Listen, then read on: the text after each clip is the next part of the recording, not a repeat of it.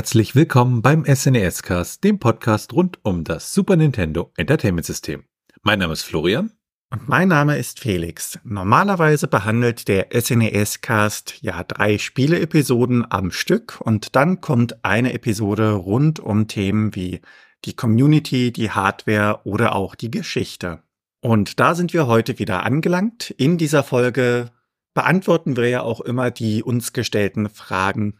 Falls ihr selbst Fragen habt, könnt ihr eine Mail schreiben an info@snescast.de.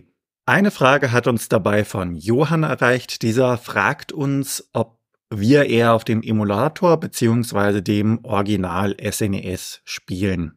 Ja, und das ist natürlich eine interessante Frage. Ähm, man könnte jetzt natürlich da diese puristische Ansicht haben, dass nur auf dem Original Super Nintendo ähm, ja das das wahre Spiel ist.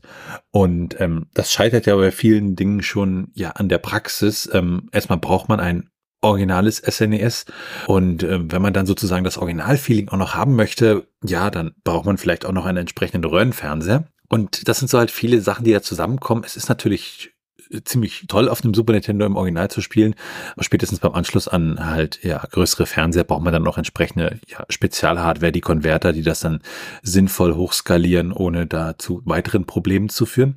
Und ähm, dann gibt's ja halt doch sehr, sehr viele schöne Emulatorenlösungen und äh, mit BSNS zum Beispiel auch Lösungen, die wirklich akkurat das Ganze emulieren.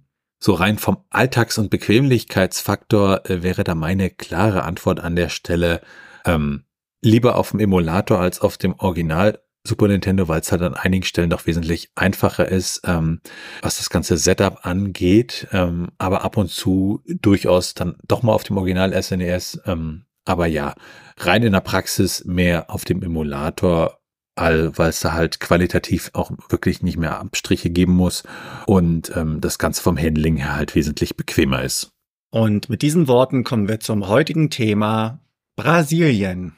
An sich behandeln wir natürlich nicht das Land an sich, sondern behandeln das Ganze im Kontext und zwar geht es speziell um den SNES-Markt in Brasilien. Und da fangen wir zuerst einmal mit dem Hintergrund an. Ja, Brasilien als Land ist ja äh, das größte Land in Südamerika beziehungsweise in Lateinamerika und äh, ist auch flächenmäßig ähm, ja unter den größten Ländern der Welt, nämlich das fünftgrößte und aktuell das siebens bevölkerungsreichste. Die Hauptstadt äh, von Brasilien ist Brasilia und Brasilien selbst besteht aus einzelnen Bundesstaaten. Und das Land ist ungefähr acht Millionen Quadratkilometer groß. Man spricht dort Portugiesisch, was nachher auch noch wichtig ist, wie wir sehen werden. Und ähm, hat aktuell 215 Millionen Einwohner ungefähr.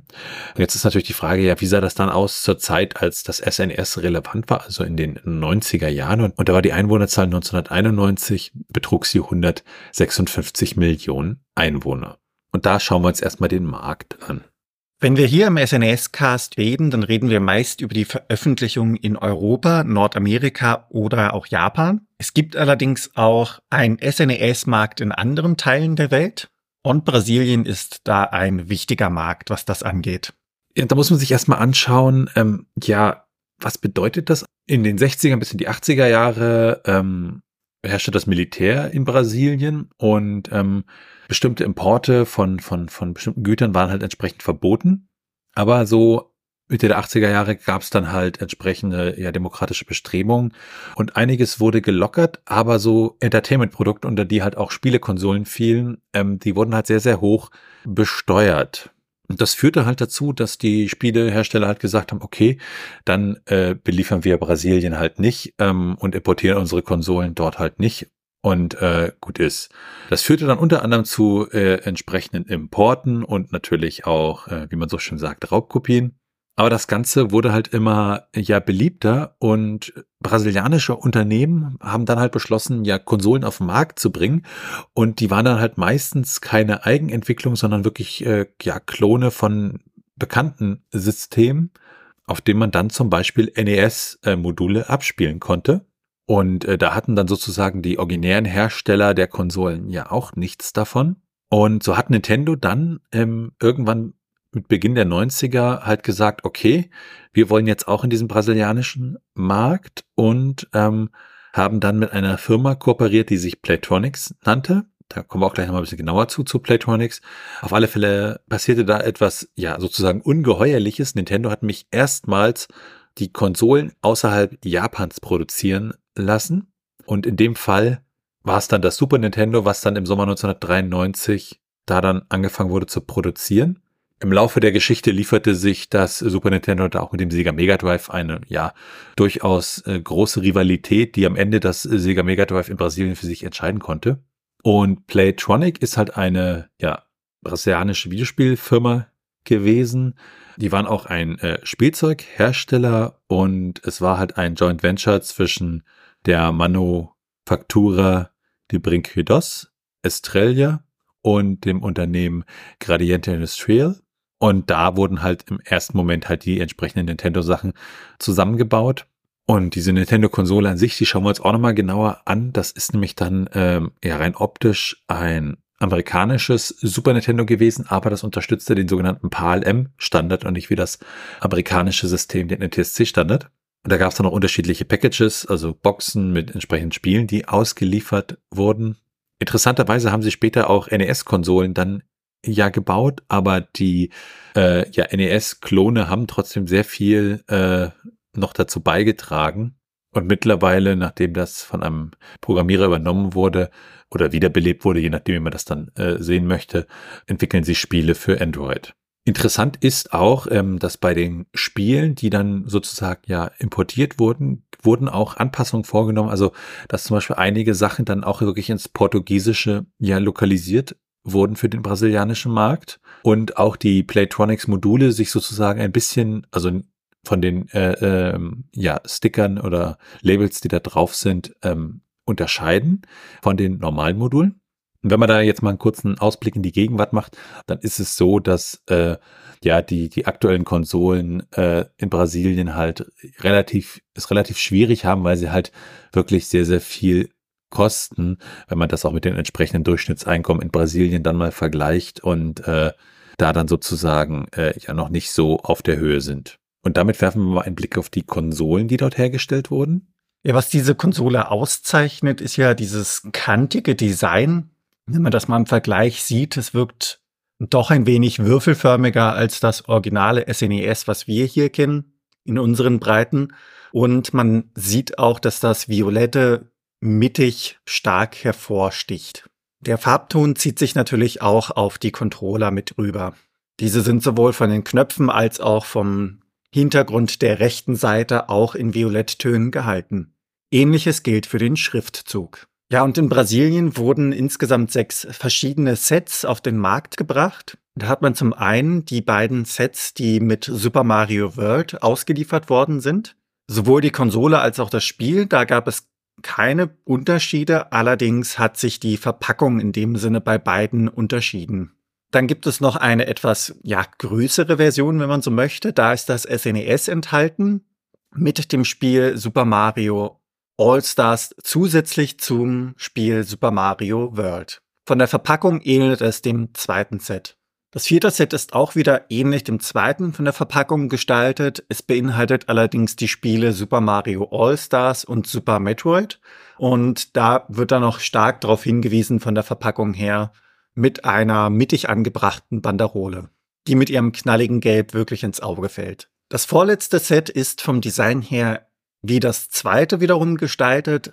Allerdings hat man hier das Spiel Super Copper beiliegend und eine kleine Abweichung im Design gibt es, um genau das hervorzuheben. Das sieht man dann an der oberen rechten Ecke, die auch wieder gelb hervorgehoben wird und dort sieht man dann auch den Titel. Andererseits könnte es wahrscheinlich zu Verwechslungsgefahr kommen aufgrund des ähnlichen Designs. Das letzte Set unterscheidet sich noch einmal recht stark von den anderen Sets. Hier hat man das SNES e ganz normal enthalten und es gibt die beiden Spiele beiwiegend Super Mario World und ISS Pro Deluxe. Was die Verpackung angeht, hat man da auch wieder eine Banderole, die das Ganze hervorhebt und da sieht man Mario mit dem Fußball spielen und eine weitere Besonderheit ist hierbei der Controller, der dort auch auf der Banderole abgebildet wird, denn dieser SNES-Controller ist zum Großteil golden Daneben soll es noch weitere Sets gegeben haben, wie das Super NES Super Set Mario Kart, Super NES Super Set Killer Instinct, dann auch noch Mario, Mega Man, Super Punch Out, Super Mario World 2, Yoshi's Island als auch Donkey Kong im Set. Neben diesen Versionen gibt es auch noch eine Version, die redesigned worden ist, um das Ganze günstiger auf den Markt zu bringen. Und dabei handelt es sich um das Super NES Junior. Von den Leistungen allerdings sind beide identisch. Daneben wurde natürlich auch Zubehör für das SNES auch in Brasilien veröffentlicht. Dazu zählt unter anderem das Super Scope. Ja, dann vielleicht noch kurz ein paar Worte zum äh, PAL-M Standard. Das ist halt ja für analoges Fernsehen, wird in Brasilien seit 1972 verwendet und ähm, ist äh, relativ einzigartig. Es besteht nämlich aus 525 Zeilen mit bei 30 Bildern pro Sekunde und ähm, ist da sozusagen ja so eine Chimäre aus dem PAL und dem NTSC-System.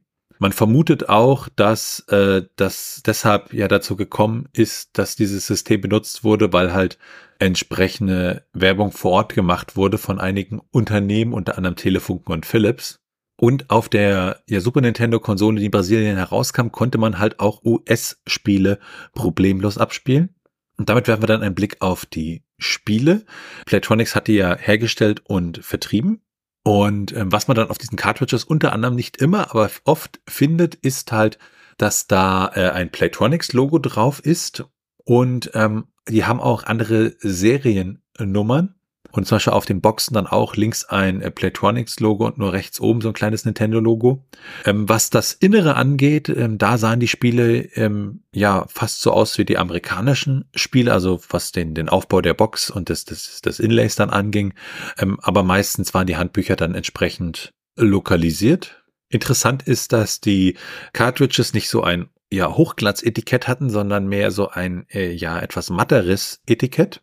Und die Spiele, die dann wirklich ähm, ja veröffentlicht wurden von Playtronic, alles in allem um die 100 Stück. Und da waren so Titel wie Aladdin, Alien 3, äh, Babsy, Castlevania, Dracula X, Donkey Kong Country 1, 2, 3, Doom, F-Zero, Incantation, Killer Instinct, Mario Paint, Mortal Kombat, Pitfall, Pilot Wings, SimCity, Rock'n'Roll Racing, Stunt Race FX, Super Cooper, der Super Game Boy, Super Mario All Stars, ähm, Super Metroid, Tom Jerry, Top Gear, Uni Racers, Warlock und Yoshi's Safari mit dabei. Ja, und damit sind wir dann auch schon bei der Meinung.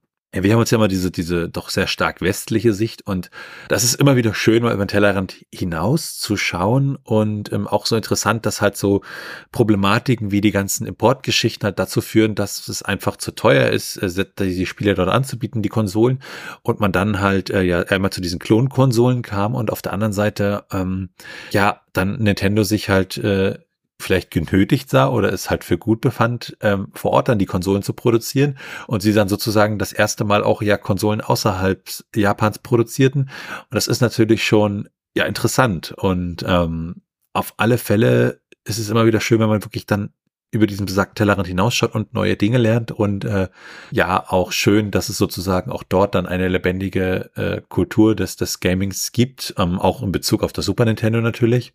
Und äh, dann auch so Kuriositäten wie dieser TV-Standard, der dann da ist, aber den sozusagen ja in einem US-amerikanischen Gehäuse zu sehen, ähm, das ist aus technischer Sicht und so ein bisschen ja immer so ein bisschen witzig.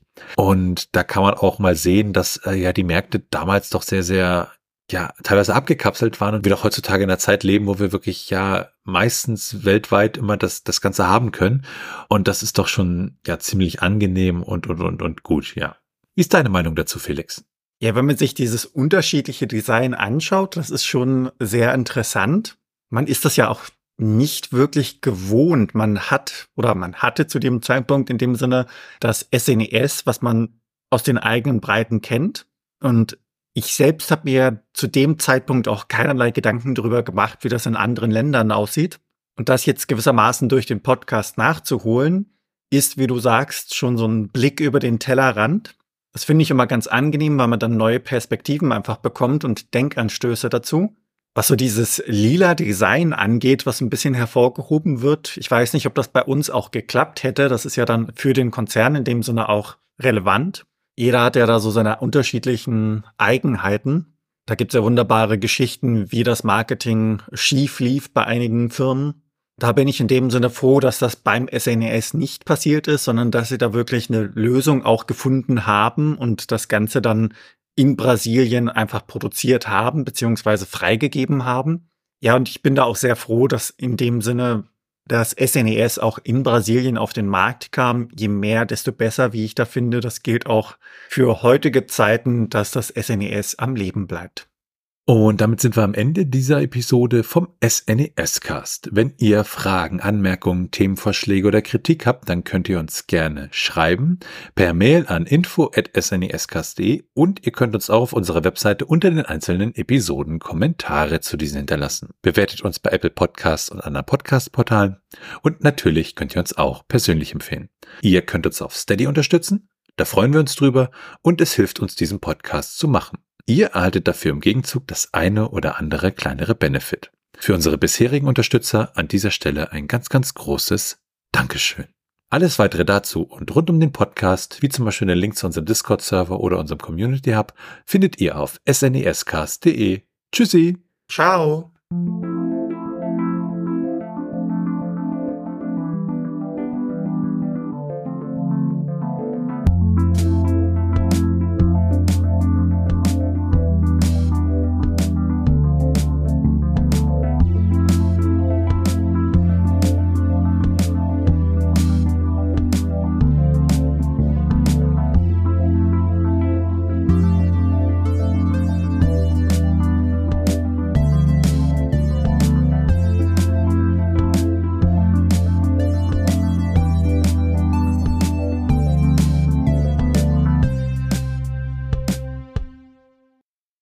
Produktion von Tone Age. T1H.net